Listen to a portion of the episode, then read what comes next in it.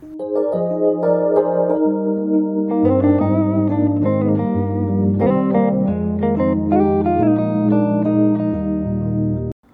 大家欢迎收听今天的节目。今天要跟大家聊的是部韩剧，叫做《Blind 局中人》。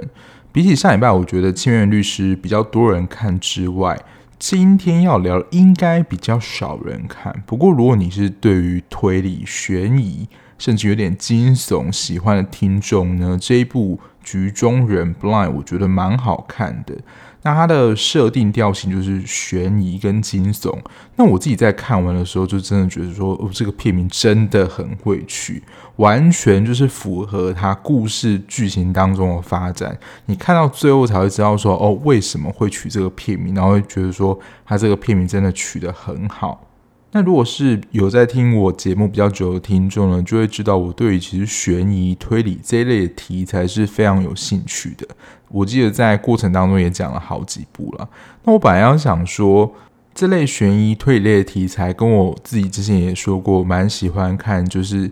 情感上纠结，比如说我亲爱朋友们啊，我们蓝调时光好像落差蛮大。那我自己想一想，就是我归类出来的类型，就是我对于人性的描写其实非常有兴趣。我想这可能也是我从事现在相关工作的其中一个因素吧。因为其实这一部就是悬疑推理啊，他们其实在比如说犯案的最后，犯人讲理由的时候，其实里面的人性的描写，我觉得有些是描写的令我印象蛮深。刻的，所以我当初也是抱持这个心情想说，那这一部会不会也是走向这个方向？那我发觉其实最近的韩剧蛮喜欢，都是用一些现实事件的改编。那我这一部在查资料的时候，他写的很保守，他说是影射。那我找到资料，他就说影射釜山兄弟之家福利院的事件。没错，这一部的故事场景，小时候的时候是的确是发生在一家。育幼院之内，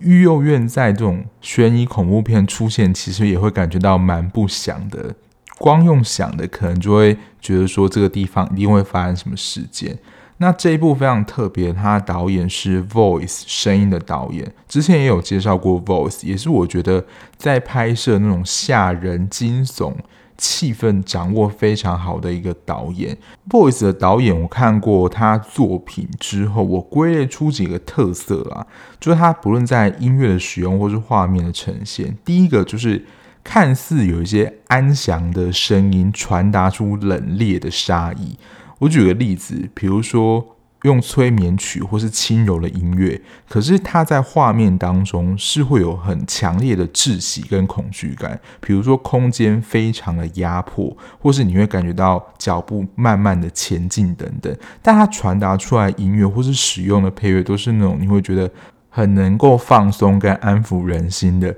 就会形成你在情感上跟画面上两者很不一致的这种冲突感。第二个是，其实这个在恐怖片里面其实也都会使用这样的元素，可是我觉得它特别在你要说类侦探剧里面使用这样的手法，也是感觉到令人蛮压迫的。就是它很常会特写画面，就是被害人恐惧的表情，还有手无反抗能力的那种绝望感。在那种恐怖片里面，你就会看到被害者他可能就被绑着，然后那个刀啊，或是。句子可能就在他面前这样子慢慢的逼近，有点像是这样的氛围，所以他的确也算是惊悚恐怖片啦。以整体的气氛来说，那《Blind》它的主要故事剧情呢，是在描写说，因为一件小丑杀人案正在进行审判。蛮像是我们台湾明年要就是上路的国民法官的制度。那在这场小丑审判案当中，召集了许多陪审人员，就是陪审团来参与这个案件的审理。不过，我觉得他这边稍微有点不合理的是，照讲这些陪审团他们在案件审理完之后，应该就是各自离开，基本上也不会有太多死交。不过，他们这个陪审团非常奇怪，就是在案件审理完之后，就他们彼此相互。关心，然后还一起去吃饭，但殊不知呢，其实这是另一起连环杀人案的开端。那其实这些陪审团都与三十年前的希望育幼院有关。其实我觉得他这样子故事的背景其实没有很大，他就是集中在这一群陪审团成员跟希望育幼院之中。所以这一部比较不会有脸盲，或是你不知道他是谁的状况。那这一部的演员，我一开始看到的时候，我就觉得，哎，还好。我最主要是被他的故事吸引。这一部的主角是玉泽演，他在里面扮演的是柳成俊。在别人眼里，他会是一个充满正义感的警察；不过在其他人眼中，就是警察通货里面，就会觉得他有点鲁莽。就有时候那种正义感爆棚，可是对于就是要精密的行动思考，比较不擅长一点。那最近看他的戏，其实是《黑道律师文森佐》面的反派。我个人觉得他也是偶像出身嘛，但演反派，我觉得在那一部里面也就还好。那这一部蛮多的网友都戏称说他就是在演他自己，这是有点正义感爆棚，然后有点冲动，然后可能在智慧上，他不是以智慧来夺人，就是比较是行动派这种警察。这个角色我觉得还蛮适合他的。另外一个男主角是由河锡辰饰演的柳成勋，没错，他们两个是兄弟。那他是这一场小丑杀人案的审判法官，相对于弟弟给人的印象就是一个稳重，然后他是非常有原则的，而且也是正义感非常强。但他之后也会卷入就是连环杀人案的案件调查。对于河锡成比较没有印象，可是如果你有看过《爱的迫降》的话，他就是在里面演玄彬的哥哥。说实在，因为玄彬的哥哥在里面就是一个偶尔出现的角色嘛，就会觉得说，哎，好像有点印象，可是他的脸孔其实记不太起来。毕竟《爱的迫降》就是玄彬跟孙艺珍，就是已经 颜值已经碾压了其他的演员，所以其实何贤长得也是不错，但在那一部里面就没有太大的记忆点。我自己是没有看过他其他演的，就是如果他当主演的话的作品，那这一部他的确就是两大男主角之一。这一部的女主角是由郑恩地饰演的曹恩芝，她是一个社会工作师，也是这一次小丑杀案的陪审团之一。她主要工作呢就是辅导逃家的少女。那随着事件的发展，然后她也会展开调查，也会涉入之后的连环杀人案之中。随着事件的发展啊，他也会知道自己的身世，还有他跟育幼院背后的关系跟秘密是什么。其实就好像解谜一样，都是会慢慢解开的。那有关于郑恩地呢，在十二月就有她的作品了，我之后应该也会看，就是第二季《酒鬼都市女人们》。那我来简单的介绍一下这一部一个非常重要的场景，也就是希望育幼院，它的背景是怎样？我觉得我在讲这一段的时候，真的很像在讲什么 X 档案一样，因为它的确，如果撇除这个戏剧的结构的话，你也会觉得这好像发生在现实当中，也会觉得其实是一件蛮可怕的事件。那这个希望育幼院呢，它是假借育幼院的名义，它会逼迫里面的小男孩做苦工。如果不服从的话，就虐待他们。那如果他们在里面无法承受这些工作的疲累或是管教，然后就有人没有办法负荷就死掉嘛？他们会把死亡的尸体就是卖给上大体老师课程那种解剖课程，等于说就是他们死了也没有要放过他们意思。那如果是女生，就是女孩的话，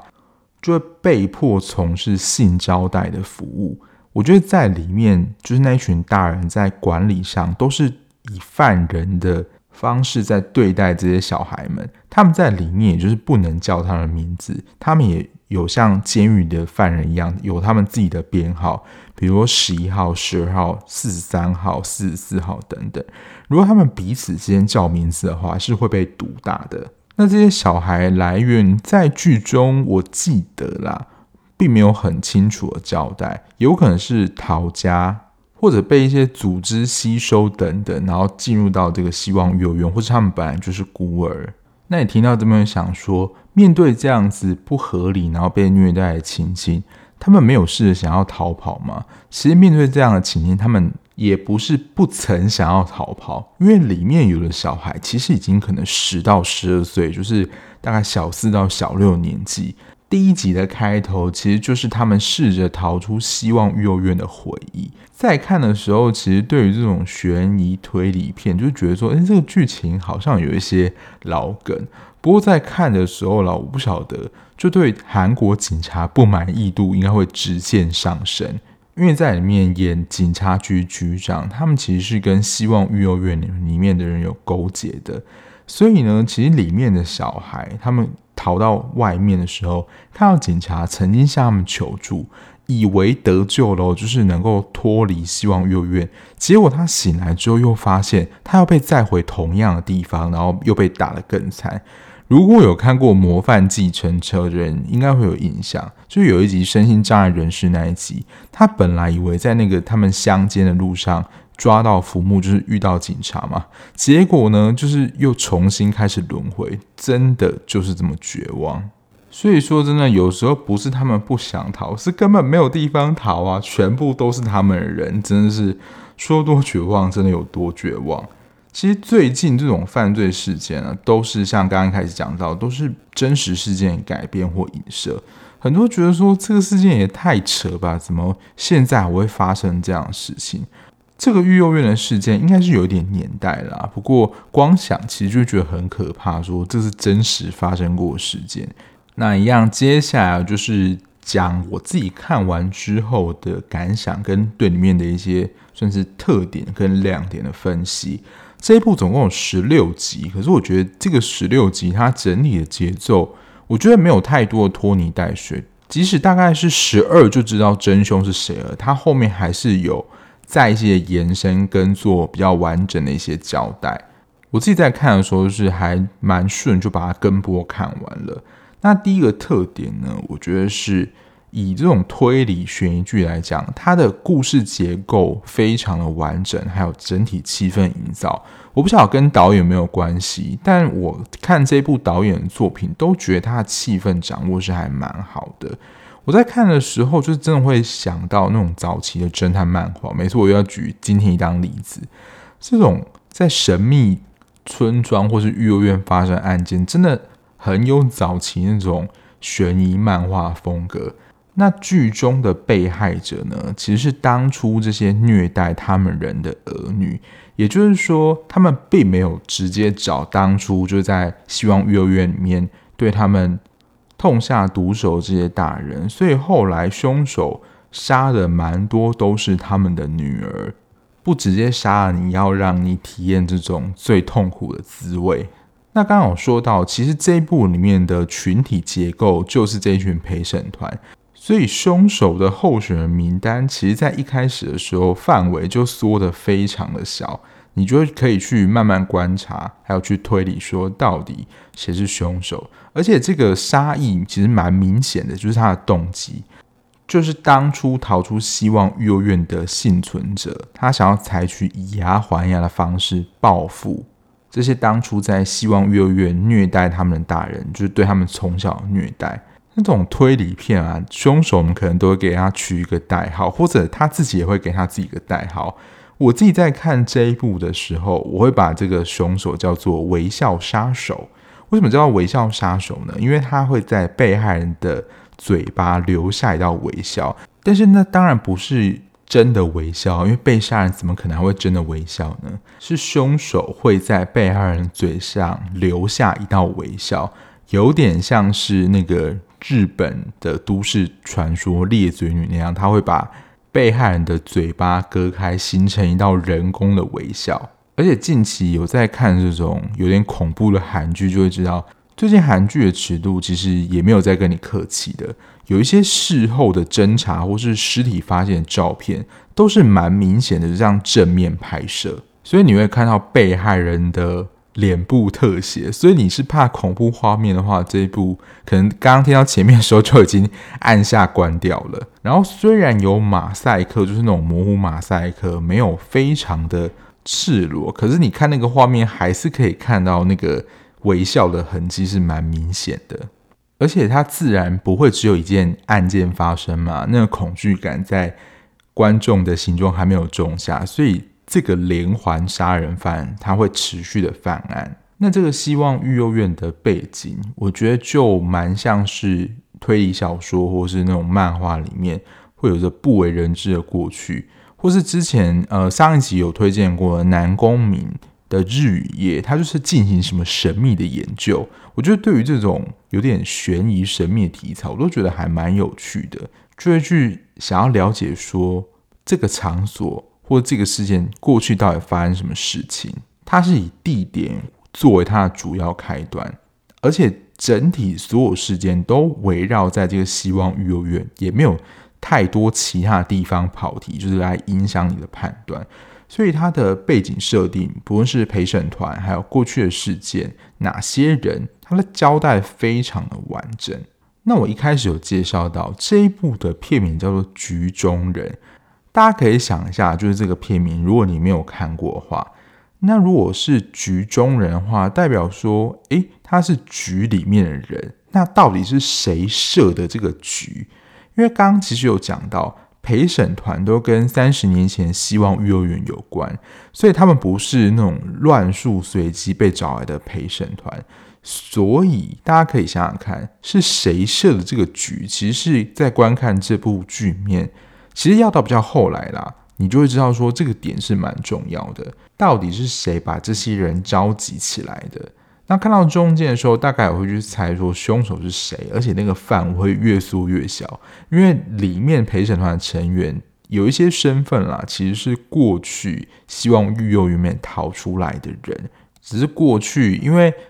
逃走小孩，他们自然会形成一个团体嘛。那如果你被抓到，然后背叛了就是小孩群的话，那你之后还是会被遭到就是算账的，里面也是有这样的角色存在。那其实人后面越来越少，你的范围就越缩越小了。但我觉得，其实看到最后，其实你缩到非常少，还是有点难猜，因为整出剧啊，没有跟这件事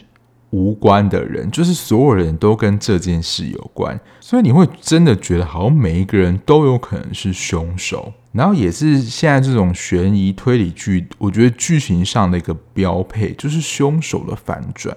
如果一开始就告诉你说谁是凶手的话，那后面几数到底要怎么演下去？所以大家都会在十到十二的时候，慢慢的放出比较明显的线索，或是告诉你说谁是真正的凶手。但是可能警方就代表正义那一方还没有发现，否则太快的话，凶手就不知道怎么演下去了。其实他在前面的剧情，我觉得走向。我不能说是明显，但我觉得他有点在刻意营造说，就是玉泽演是凶手。不论是他的运镜，或者他做的一些事情，还有他为什么会出现在那个地点，都会觉得说也太巧合了吧？或是他好像要把他塑造成就是凶手的感觉。当然，这部分在最后的剧情他有说的比较清楚。不过我一开始也可能会觉得说，诶，这部凶手就这么好猜吗？就是玉泽言，其实他在剧情里面当中的。职业是警察，可是他也有可能是杀人魔。诶，警察是杀人魔这件事情，在韩剧也是有出现。然后我记得柯南有一集印象蛮深刻的，就是凶手也是警察。还有自从看过《Mouse》就是窥探之后，就有主角是真凶这样的设定。所以我就想说，诶。他到底在铺成什么样的剧情？还是一开始就赏你一个痛快，就直接告诉你说，玉泽演演的警察，其他就是双重人格，或他就有不同的个性。其他另外一面就是连环杀人魔。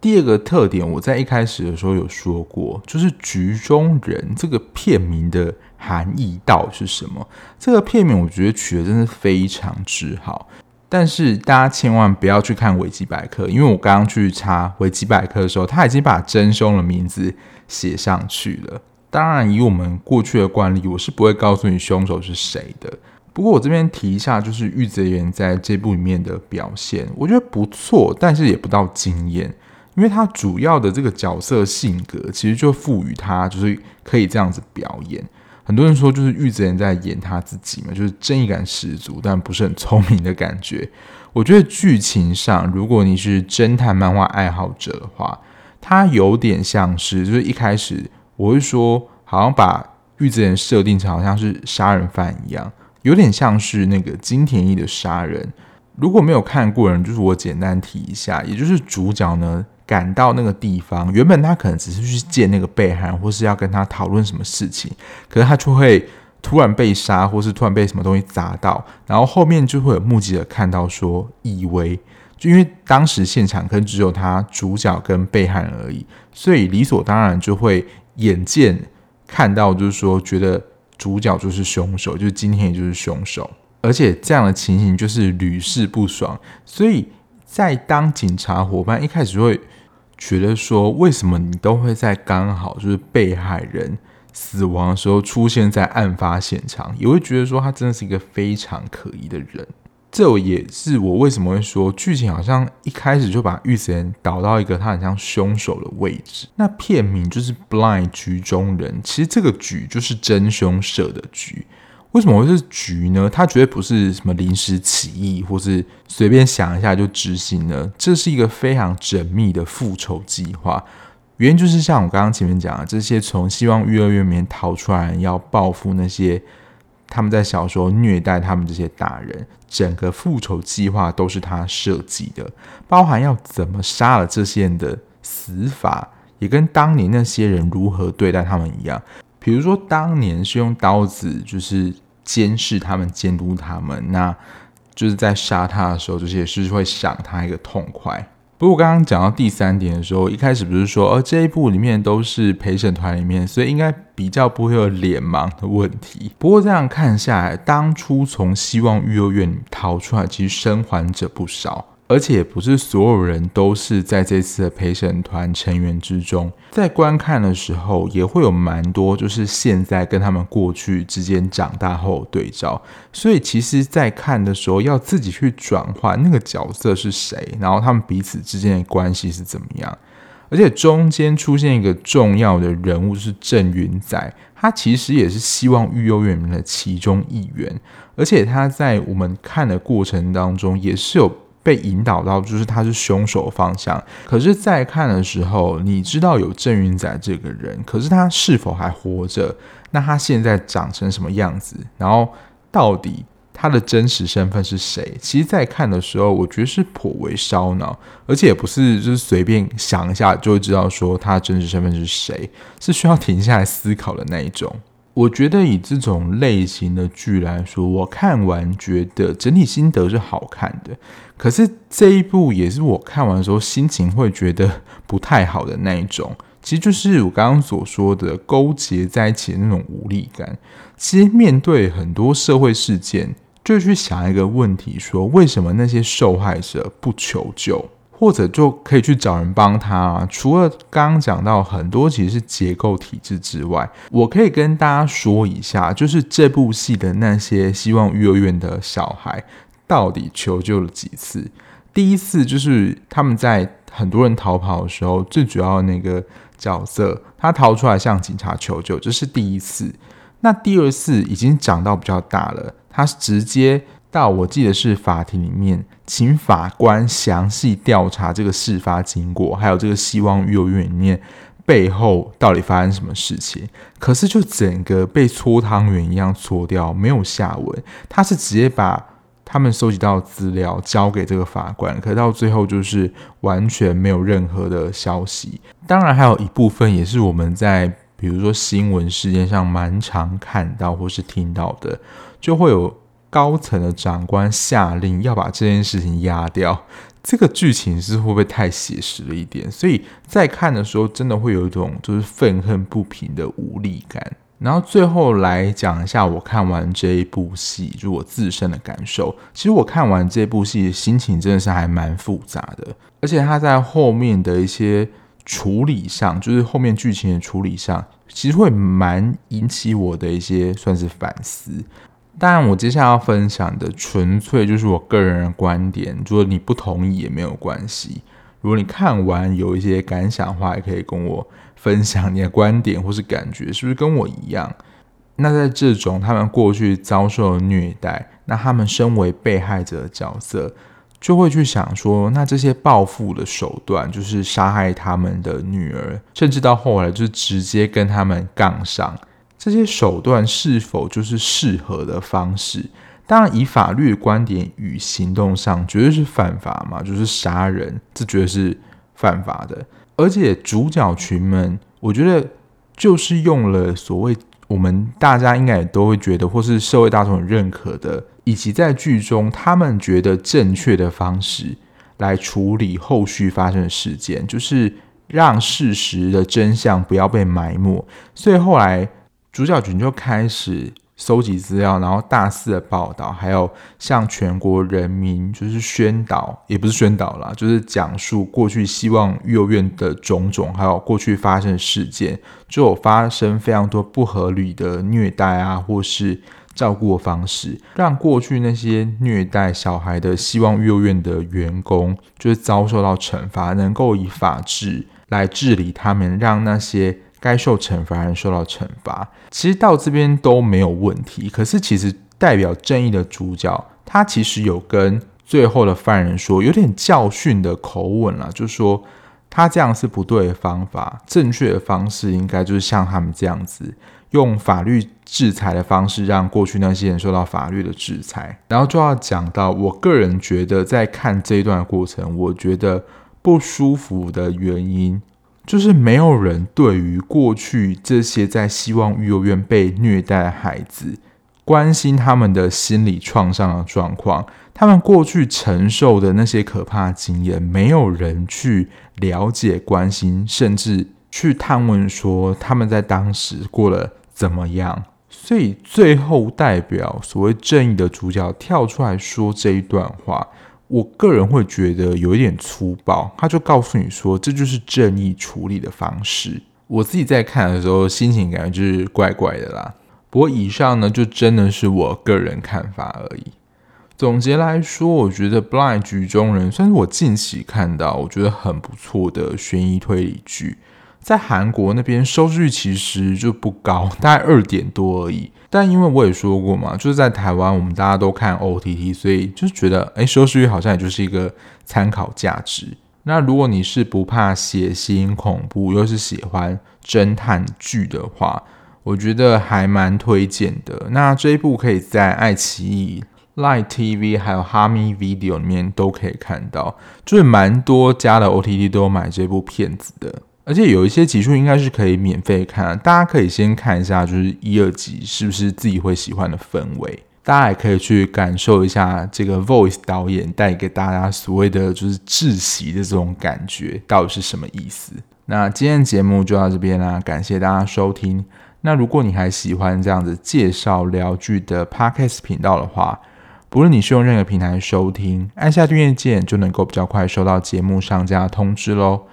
那如果你想要了解我的一些及时的追剧讯息，或是碎嘴，或是跟我聊天的话，在资讯的地方有我的 Instagram，就欢迎大家追踪。那我们就下一节目再见喽，拜拜。